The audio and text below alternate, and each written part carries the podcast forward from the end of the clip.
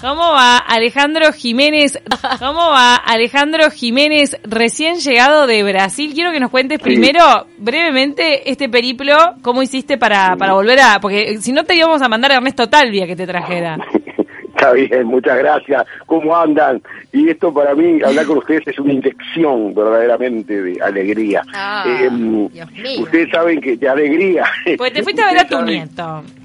Eh, sí, este, bueno, eh, estaba prevista, yo fui el, viajamos el día 14, el sábado 14, estaba prevista la vuelta el 21, pero debido al cierre de fronteras eh, tuvimos que adelantar el vuelo para el día 19. No, no tuvo problemas, la verdad que no, no, este, el tema del, cambio este, de día, solo que eh, había sido cancelado por la agencia, por la compañía, bueno, este, se reprogramó sin costo, por supuesto, y, y después, por supuesto, bueno, volvimos y en la vuelta no hubo más que lo que se dice de llenar un formulario y poco más fue el control que tuvimos en Carrasco.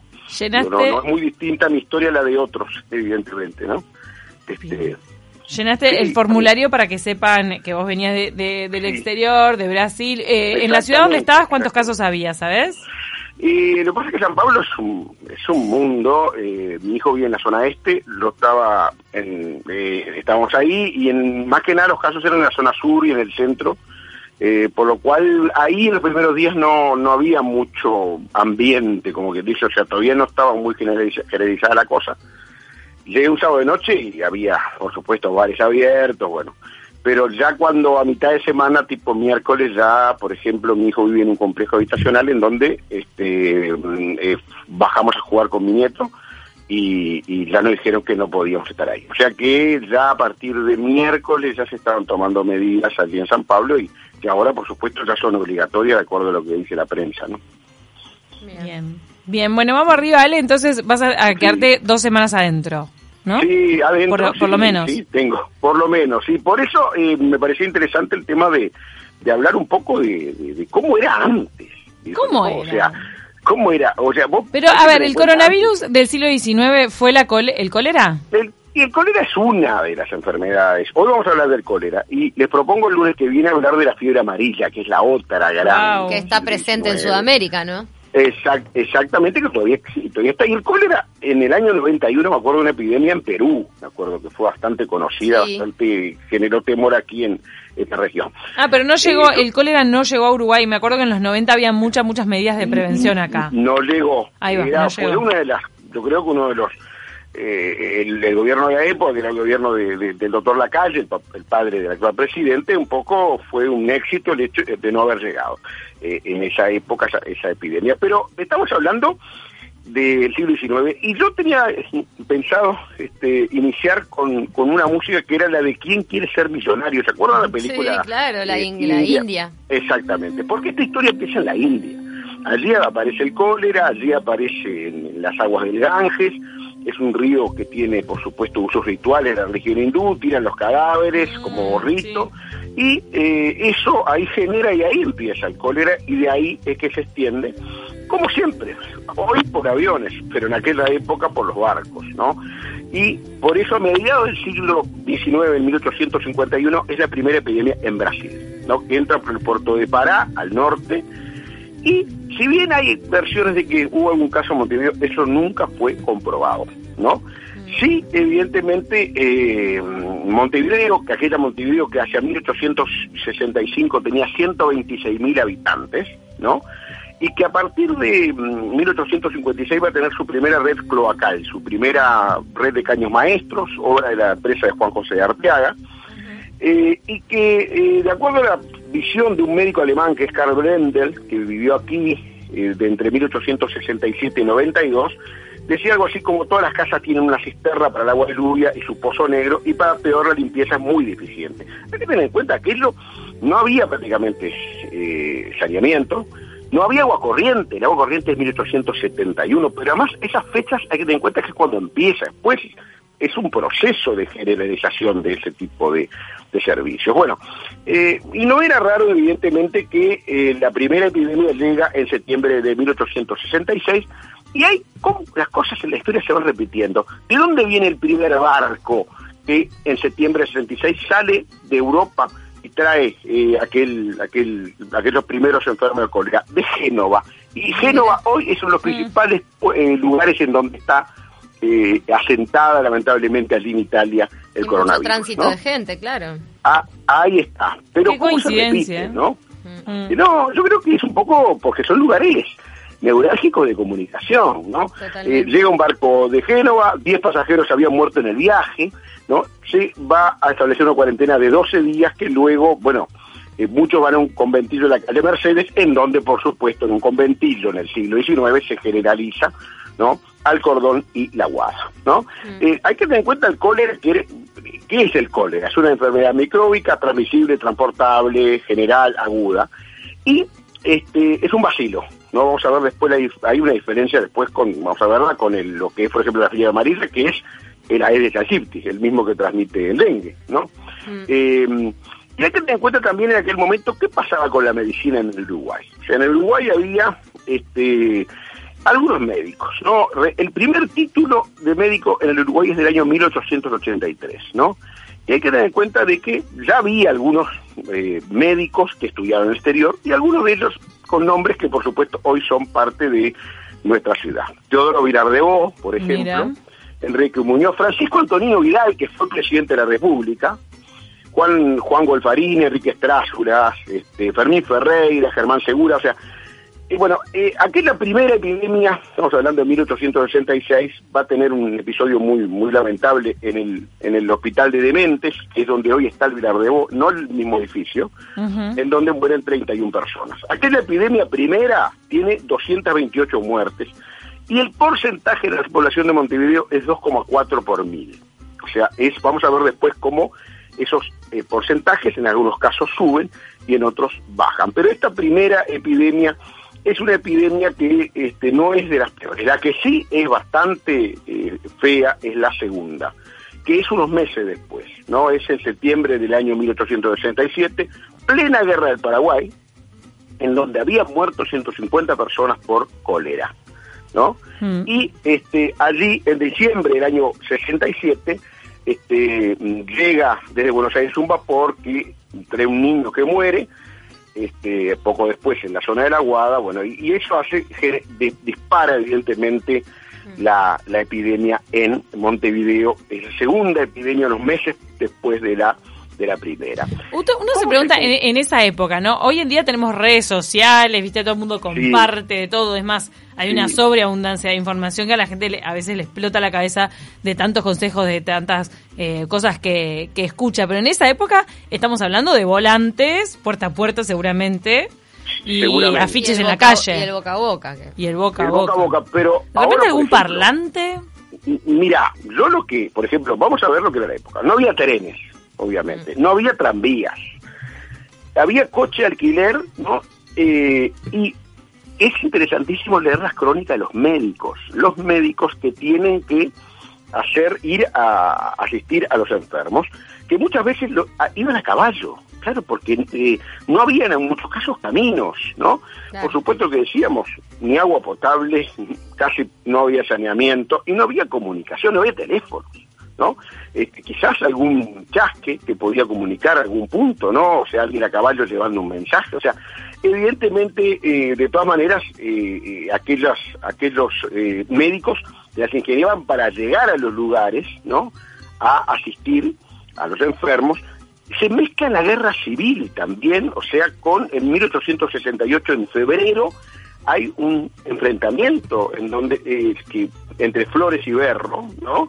Eh, Bernardo Berro, caudillo blanco, eh, Venancio Flores, caudillo colorado, en donde incluso se habla de que el agua eh, por alguno de los par- de las partes eh, había sido contaminada con el virus, ¿no? Nunca se comprobó esto, pero muy interesante eso de cómo es la guerra también se ve teñida por esta circunstancia de el cólera en este caso y cómo eh, incluso algunos de los connotados este eh, eh, más cercanos dirigentes más cercanos a, algún- a, a Flores mueren no Máximo Gurméndez por ejemplo eh, Romualdo Gar Santiago García mueren eh, mm, víctimas de esta epidemia ¿no? ¿Era, ¿Era fulminante la cólera o, o era una Sí, larga eso- agonía? Es una muy buena pregunta la que haces tú, Camila, porque capaz que ustedes se acuerdan... Le dije la cólera, el cólera, mal yo. El Estoy cólera, cambiando de hoy, el cólera, el cólera es una enfermedad que mm, muere la gente por deshidratación, unas diarreas muy, muy intensas y muy rápidas. Eh, hay crónicas de época que hablan de que la, eh, la gente se moría una hora después de enfermarse. Opa, Fíjense, no. o sea, Ya. Claro, porque era la deshidratación, momentos de calor, que además son los que en general el cólera se da en ciudades y en momentos de calor. Bueno, eh, ahí provocaba esos, realmente esas muertes verdaderamente fulminantes, ¿no? Como se daban eh, en este, en ese momento en, en aquel en aquel país. Y la tercera epidemia es ya 20 años después, noviembre de 1886 a marzo del 87. Y ahí viene otra vez desde Europa, desde Génova y Burdeos, llega este, a Buenos Aires un barco que después va a Montevideo. Eso también era bastante habitual, la llegada de barcos a Buenos Aires, después algún tripulante seguía a Montevideo y traía, evidentemente, la eh, eh, el contagio, ¿no? Eh, y ahí ya hay otra organización, ¿no? Hay que ver, ya se, se habilita el asilo de mendigos, que es el actual Hospital Pasteur, ¿no? Este, y luego, por supuesto, este, eh, hay algunas medidas muy interesantes y ver, por ejemplo, el entierro de los cadáveres eh, empapados en biocloruro al 2000, al 2 por mil y enterrados a un metro de profundidad. Eso era eh, una medida preventiva, ¿no? No se sabía qué, qué pasaba con esos cadáveres y seguían verdaderamente contagiando. Cuarentena Claro. de barcos, desinfección de sanos, cierre de puertos, Europa.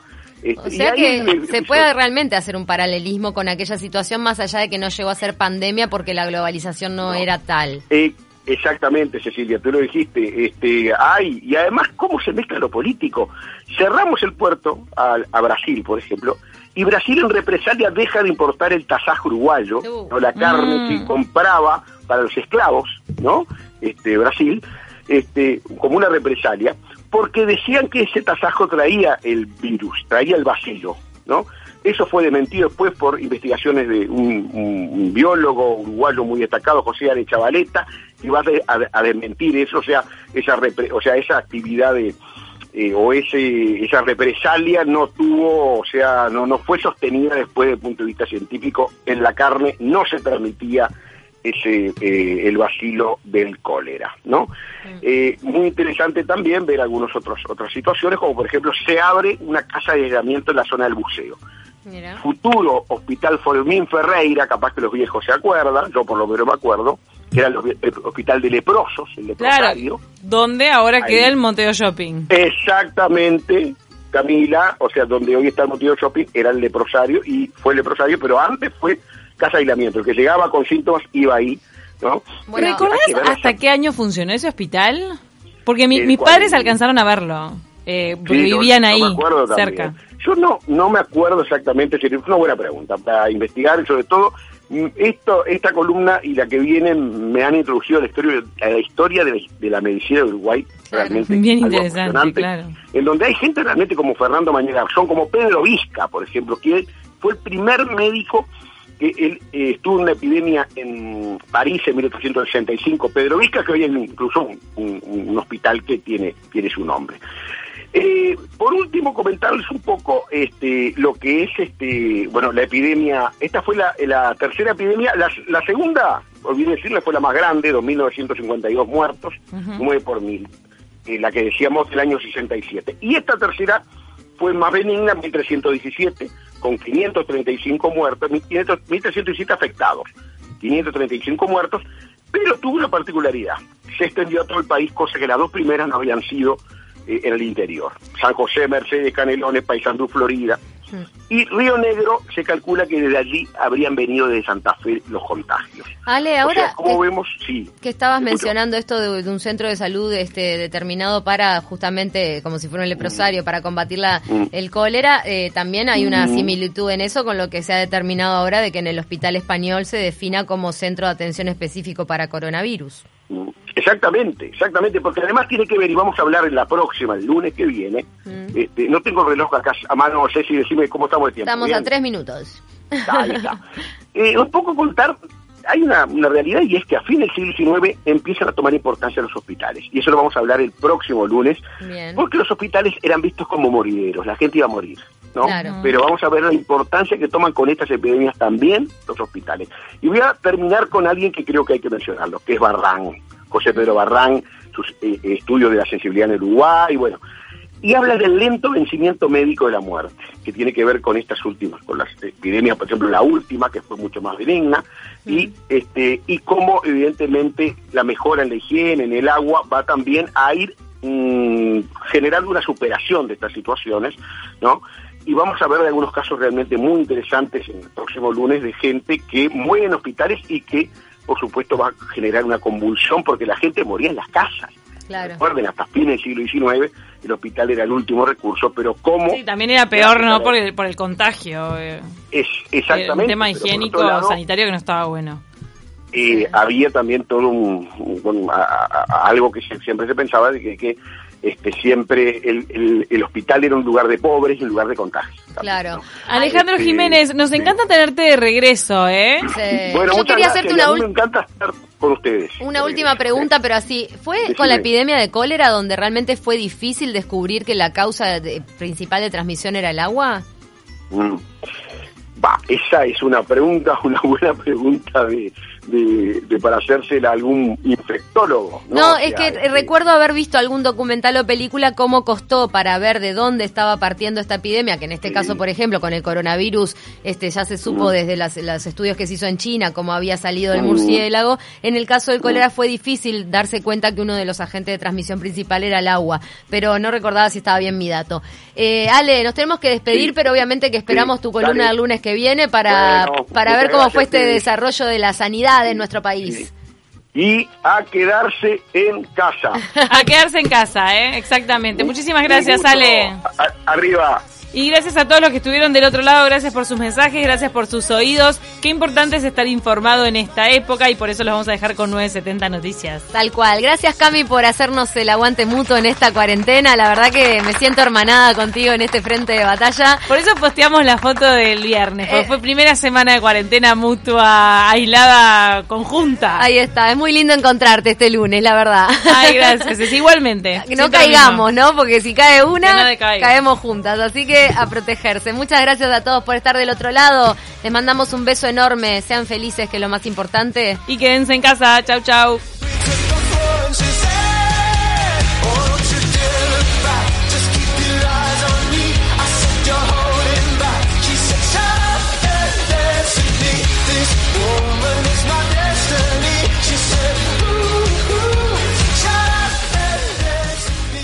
...970 Universal. 90 años en el aire. Ruedas El Gaucho, cubiertas de todas las marcas, gran variedad en llantas para tu vehículo, alineación y balanceo, mecánica ligera, Ruedas El Gaucho, 2200 8224, General Flores y Boulevard Artigas. Seguinos en las redes sociales, Facebook e Instagram, Ruedas El Gaucho. Recién llegado de Brasil, quiero que nos cuentes primero, brevemente, este periplo, cómo hiciste para, para volver a... Porque si no te íbamos a mandar a Ernesto Talvia que te trajera. Está bien, muchas gracias. ¿Cómo andan? Y esto para mí, hablar con ustedes es una inyección verdaderamente de alegría. Ah, em, ustedes saben que de alegría. Pues te fuiste a ver a tu nieto. Eh, sí, este, bueno, eh, estaba prevista, yo fui el, viajamos el día 14 el sábado 14 estaba prevista la vuelta el 21, pero debido al cierre de fronteras eh, tuvimos que adelantar el vuelo para el día 19. No, no tuvo problemas, la verdad que no, no. Este, el tema del, cambio este, de, día, solo que eh, había sido cancelado por la agencia, por la compañía, bueno, este, se reprogramó sin costo, por supuesto, y, después, por supuesto, bueno, volvimos y en la vuelta no hubo más que lo que se dice de llenar un formulario y poco más, fue el control que tuvimos en Carrasco. ¿Llenaste? No, es muy distinta mi historia a la de otros, evidentemente, ¿no? Este, ¿Llenaste el formulario para que sepan que vos venías de, del exterior, de Brasil? Eh, ¿En la ciudad donde estabas cuántos casos había, sabes? Y lo que pasa es que San Pablo es un, es un mundo, eh, mi hijo vive en la zona este, lo estaba en, eh, estábamos ahí y en más que nada los casos eran en la zona sur y en el centro, eh, por lo cual ahí en los primeros días no, no había mucho ambiente, como que dice, o sea, todavía no estaba muy generalizada la cosa. Llegué un sábado de noche y había, por supuesto, bares abiertos, bueno, pero ya cuando a mitad de semana, tipo miércoles, ya, por ejemplo, mi hijo vive en un complejo habitacional en donde este, mm, eh, bajamos a jugar con mi nieto y, ya nos dijeron que no podíamos estar ahí. O sea que ya a partir de miércoles ya se estaban tomando medidas allí en San Pablo y que ahora, por supuesto, ya son obligatorias de acuerdo a lo que dice la prensa, ¿no? Bien. Bien, bueno, vamos arriba, Ale, entonces vas a, quedarte dos semanas adentro. ¿No? Sí, adentro. Por, lo menos. Sí, tengo, por lo menos, sí. Por eso eh, me pareció interesante el tema de, de hablar un poco de, cómo era antes. ¿Cómo era? O sea, ¿cómo era? O sea, Pero, a ver, ¿el coronavirus del siglo XIX fue la el cólera? El, y el cólera es una de las enfermedades. Hoy vamos a hablar del cólera y les propongo el lunes que viene hablar de la fiebre amarilla, que es la otra gran. Que está presente en Sudamérica, ¿no? Exactamente, que todavía existe. Y está. Y el cólera, en el año 91, me acuerdo de una epidemia en Perú, me acuerdo que fue bastante conocida, bastante generó temor aquí en esta región. Ah, pero no llegó, el cólera no llegó a Uruguay. Me acuerdo que en los 90 había muchas, muchas medidas de prevención acá. No llegó. Ahí va, Fue una de las, yo creo que uno de los eh, el, gobierno de la época, que era el gobierno del doctor Lacalle, el, el, padre del actual presidente, un poco fue un éxito el hecho de no haber llegado eh, en esa época esa, epidemia. Pero estamos hablando del siglo XIX y yo tenía pensado este, iniciar con, con una música que era la de ¿Quién quiere ser millonario? ¿Se acuerdan de la película? Sí, claro, la, India. Exactamente, porque esta historia empieza en la India. Allí aparece el cólera, allí aparece en las aguas del Ganges, es un río que tiene, por supuesto, usos rituales de la religión hindú, tiran los cadáveres mm, como rito, y eh, eso ahí genera y ahí empieza el cólera y de ahí es que se extiende, como siempre, hoy por aviones, pero en aquella época por los barcos, ¿no? Y por eso a mediados del siglo XIX, en 1851, es la primera epidemia en Brasil, ¿no? Que entra por el puerto de Pará, al norte, y si bien hay versiones de que hubo algún caso en Montevideo, eso nunca fue comprobado, ¿no? Sí, evidentemente, eh, Montevideo, que aquella Montevideo que hacia 1865 tenía 126 mil habitantes, ¿no? Y que a partir de 1856 mm, va a tener su primera red cloacal, su primera red de caños maestros, obra de la empresa de Juan José de Arteaga, eh, y que, eh, de acuerdo a la visión de un médico alemán que es Karl Brendel, que vivió aquí eh, de entre 1867 y 92, decía algo así como todas las casas tienen una cisterna para el agua de lluvia y su pozo negro y para peor la limpieza es muy deficiente. Hay que tener en cuenta que eso no había prácticamente eh, saneamiento, no había agua corriente, el agua corriente es 1871, pero además esas fechas hay que tener en cuenta que es cuando empieza, después es un proceso de generalización de ese tipo de, servicios. Bueno, eh, y no era raro, evidentemente, que eh, la primera epidemia llega en septiembre de 1866 y hay como las cosas en la historia se van repitiendo. ¿De dónde viene el primer barco que en septiembre de 66 sale de Europa y trae eh, aquel, aquel, aquellos primeros enfermos de cólera? De Génova. Y Génova hoy es uno de los principales lugares en donde está eh, asentada lamentablemente allí en Italia el coronavirus. tránsito de gente, claro. Ah, ahí está. Pero Qué coincidencia, ¿eh? ¿no? Mm. No, yo creo que es un poco porque son lugares neurálgicos de comunicación, ¿no?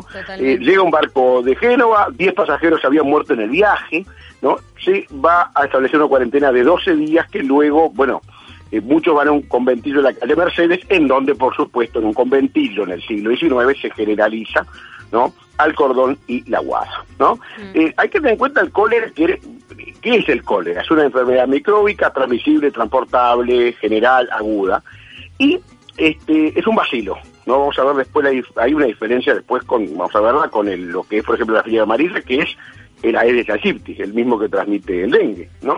Mm. Eh, y hay que tener en cuenta también en aquel momento qué pasaba con la medicina en el Uruguay. O sea, en el Uruguay había este algunos médicos, ¿no? El primer título de médico en el Uruguay es del año 1883, ¿no? Y hay que tener en cuenta de que ya había algunos eh, médicos que estudiaban en el exterior y algunos de ellos con nombres que por supuesto hoy son parte de nuestra ciudad. Teodoro Vilardebó, por ejemplo, Mira. Enrique Muñoz, Francisco Antonino Vidal, que fue presidente de la República, Juan, Juan Golfarini, Enrique Estrázulas, este, Fermín Ferreira, Germán Segura, o sea, y bueno, eh, aquella primera epidemia, estamos hablando de 1866, va a tener un episodio muy muy lamentable en el en el hospital de Dementes, que es donde hoy está el Vilardebó, no el mismo edificio, en donde mueren 31 personas. Aquella epidemia primera tiene 228 muertes y el porcentaje de la población de Montevideo es 2,4 por mil.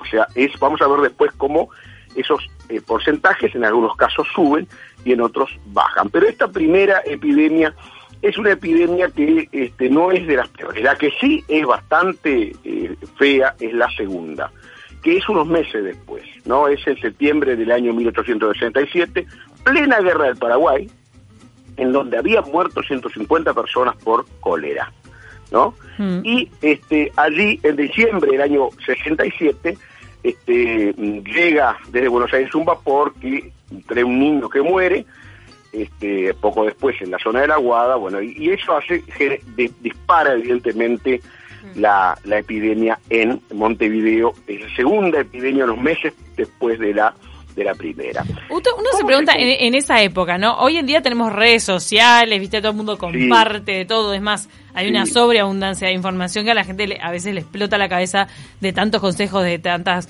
eh, cosas que, que escucha. Pero en esa época estamos hablando de volantes, puerta a puerta seguramente, y afiches Y en la calle. Y el boca a boca. Y el boca a El boca. boca a boca, pero ¿De repente ahora, por algún ejemplo, parlante? Mira, yo lo que, por ejemplo, vamos a ver lo que era la época. No había trenes, obviamente. No había tranvías. Había coche de alquiler, ¿no? Eh, y es interesantísimo leer las crónicas de los médicos. Los médicos que tienen que hacer, ir a asistir a los enfermos, que muchas veces lo- a- iban a caballo. Claro, porque eh, no había en muchos casos caminos, ¿no? Claro. Por supuesto que decíamos, ni agua potable, casi no había saneamiento y no había comunicación, no había teléfonos, ¿no? Este, quizás algún chasque que podía comunicar algún punto, ¿no? O sea, alguien a caballo llevando un mensaje, o sea, evidentemente, eh, de todas maneras, eh, eh, aquellos eh, médicos las ingeniaban para llegar a los lugares, ¿no? A asistir a los enfermos se mezcla la guerra civil también, o sea, con en 1868 en febrero hay un enfrentamiento en donde eh, que entre Flores y Berro, ¿no? Eh, Bernardo Berro, caudillo blanco, eh, Venancio Flores, caudillo colorado, en donde incluso se habla de que el agua eh, por alguno de los par- de las partes eh, había sido contaminada con el virus, ¿no? Nunca se comprobó esto, pero muy interesante eso de cómo es la guerra también se ve teñida por esta circunstancia del el cólera, en este caso, y cómo eh, incluso algunos de los connotados este, eh, cer- eh, más cercanos, dirigentes más cercanos a, algún- a, a Flores, mueren, ¿no? Máximo Gurméndez, por ejemplo, eh, Romualdo Gar, Santiago García, mueren eh, mm, víctimas de esta epidemia, ¿no? ¿Era, ¿Era fulminante la cólera o, o era una Sí, larga eso agonía? Es una muy buena pregunta la que haces tú, Camila, porque capaz que ustedes se acuerdan... Le dije la cólera, el cólera. Mal yo. El Le estoy cólera, cambiando de hoy, el me cólera, el cólera es una enfermedad que mm, muere la gente por deshidratación, unas diarreas muy, muy eh, intensas y muy rápidas. Eh, hay crónicas de época que hablan de que la, eh, la gente se moría una hora después de enfermarse. Opa, no. Claro, porque era la deshidratación, momentos de calor, que además son los que en general el cólera se da en ciudades y en momentos de calor. Bueno, eh, ahí provocaba esos, realmente esas muertes verdaderamente fulminantes, ¿no? Como se daban eh, en este, en ese momento en, en aquel, en aquel país. Y la tercera epidemia es ya 20 años después, noviembre de 1886 a marzo del 87. Y ahí viene otra vez desde Europa, desde Génova y Burdeos, llega este, a Buenos Aires un barco que después va a Montevideo. Eso también era bastante habitual, la llegada de barcos a Buenos Aires y después algún tripulante seguía a Montevideo y traía, evidentemente, la eh, eh, el contagio, ¿no? Eh, y ahí ya hay otra organización, ¿no? Hay que ver, ya se, se habilita el asilo de mendigos, que es el actual Hospital Pasteur, ¿no? Este, y luego, por supuesto, este, eh, hay algunas medidas muy interesantes y ver, por ejemplo, el entierro de los cadáveres eh, empapados en biocloruro al 2000, al 2 por mil y enterrados a un metro de profundidad. Eso era eh, una medida preventiva, ¿no? No se sabía qué, qué pasaba con esos cadáveres y seguían verdaderamente contagiando. Cuarentena de barcos, desinfección de sanos, cierre de puertos, Europa. Este, O sea que el- se puede realmente hacer un paralelismo con aquella situación más allá de que no llegó a ser pandemia porque la globalización no, No. era tal. Eh, exactamente, Cecilia, tú lo dijiste. Este, hay, y además, ¿cómo se mezcla lo político? Cerramos el puerto a, a Brasil, por ejemplo, y Brasil en represalia deja de importar el tasajo uruguayo, Uh. ¿no? la carne Mm. que compraba para los esclavos, ¿no? Este, Brasil, este, como una represalia, porque decían que ese tasajo traía el virus, traía el vacío, ¿no? Eso fue desmentido después por investigaciones de un, biólogo uruguayo muy destacado, José Are Chavaleta, que va a, a- a desmentir eso, o sea, esa repre- o sea, esa actividad de eh, o ese esa represalia no tuvo, o sea, no no fue sostenida después desde el punto de vista científico. En la carne no se permitía ese eh, el vacilo del cólera, ¿no? Eh, muy interesante también ver algunos otros otras situaciones, como por ejemplo se abre una casa de aislamiento en la zona del buceo Mira. futuro Hospital Formín Ferreira, capaz que los viejos se acuerdan, yo por lo menos me acuerdo, que era el, hospi- el Hospital de Leprosos, el Claro, leprosario. donde ahora Ahí. queda el Monteo Shopping. Exactamente, Camila, o sea, donde hoy está el Motivo Shopping era el leprosario y fue el leprosario, pero antes fue casa de aislamiento. El que llegaba con síntomas iba ahí, ¿no? Bueno, ¿Recordás ver las- hasta qué año funcionó ese hospital? Porque mi- El mis padres alcanzaron a verlo. Eh, porque Sí, yo- vivían ahí, cerca. Yo no, no me acuerdo exactamente, es una buena pregunta para investigar y sobre todo mm, esto, esta columna y la que viene me han introducido a la historia, a la historia de, la, de la medicina de Uruguay Claro. realmente Bien interesante, claro. en donde hay gente realmente como Fernando Mañana Garzón, como Pedro Vizca, por ejemplo, que fue el primer médico que él eh, estuvo en una epidemia en París en 1865. Pedro Vizca, que hoy hay incluso un, un- un hospital que tiene, tiene su nombre. Eh, por último, comentarles un poco este, lo que es este, bueno, la epidemia. Esta fue la, la tercera epidemia. La, la segunda, olvidé decirle, fue la más grande, 2.952 muertos, 9 por mil. eh, la que decíamos del año 67. Y esta tercera fue más benigna, 1.317, con 535 muertos, 1.500 1.317 afectados, 535 muertos, pero tuvo una particularidad. Se extendió a todo el país, cosa que las dos primeras no habían sido eh, en el interior. San José, Mercedes, Canelones, Paysandú, Florida. Y Río Negro se calcula que desde allí habrían venido de Santa Fe los contagios. Ale, o sea, ahora como que, vemos, sí. que estabas Escucho. mencionando esto de, de un centro de salud este, determinado para justamente, como si fuera un leprosario, para combatir la, Mm. el cólera, eh, también hay una Mm. similitud en eso con lo que se ha determinado ahora de que en el hospital español se defina como centro de atención específico para coronavirus. Exactamente, exactamente, porque además tiene que ver, y vamos a hablar en la próxima, el lunes que viene, Mm. este, no tengo reloj acá a mano, Ceci, decime cómo estamos de tiempo. Estamos ¿bien? a tres minutos. Ahí está. Eh, un poco contar, hay una, una realidad y es que a fin del siglo XIX empiezan a tomar importancia los hospitales, y eso lo vamos a hablar el próximo lunes, Bien. porque los hospitales eran vistos como morideros, la gente iba a morir. ¿no? Claro. Pero vamos a ver la importancia que toman con estas epidemias también los hospitales. Y voy a terminar con alguien que creo que hay que mencionarlo, que es Barrán, José Pedro Barrán, sus eh, estudios de la sensibilidad en Uruguay, bueno. Y habla del lento vencimiento médico de la muerte, que tiene que ver con estas últimas, con las epidemias, por ejemplo, la última, que fue mucho más benigna, y este y cómo evidentemente la mejora en la higiene, en el agua, va también a ir mm, generando una superación de estas situaciones, ¿no? Y vamos a ver de algunos casos realmente muy interesantes en el próximo lunes de gente que muere en hospitales y que, por supuesto, va a generar una convulsión porque la gente moría en las casas.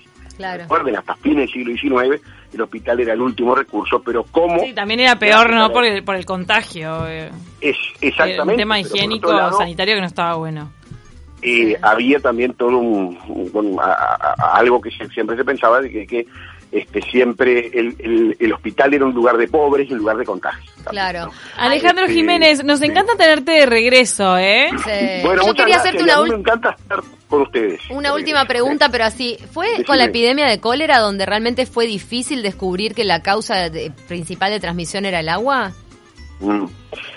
Va, esa es una pregunta, una buena pregunta de, de, de para hacérsela algún infectólogo. No, No, O es que este, recuerdo haber visto algún documental o película cómo costó para ver de dónde estaba partiendo esta epidemia, que en este Sí. caso, por ejemplo, con el coronavirus, este ya se supo Mm. desde las- los estudios que se hizo en China cómo había salido el Mm. murciélago. En el caso del cólera fue difícil darse cuenta que uno de los agentes de transmisión principal era el agua, pero no recordaba si estaba bien mi dato. Eh, Ale, nos tenemos que despedir, Sí. pero obviamente que esperamos Sí, tu columna el lunes que viene para, Bueno, para ver cómo fue este desarrollo de la sanidad en nuestro país.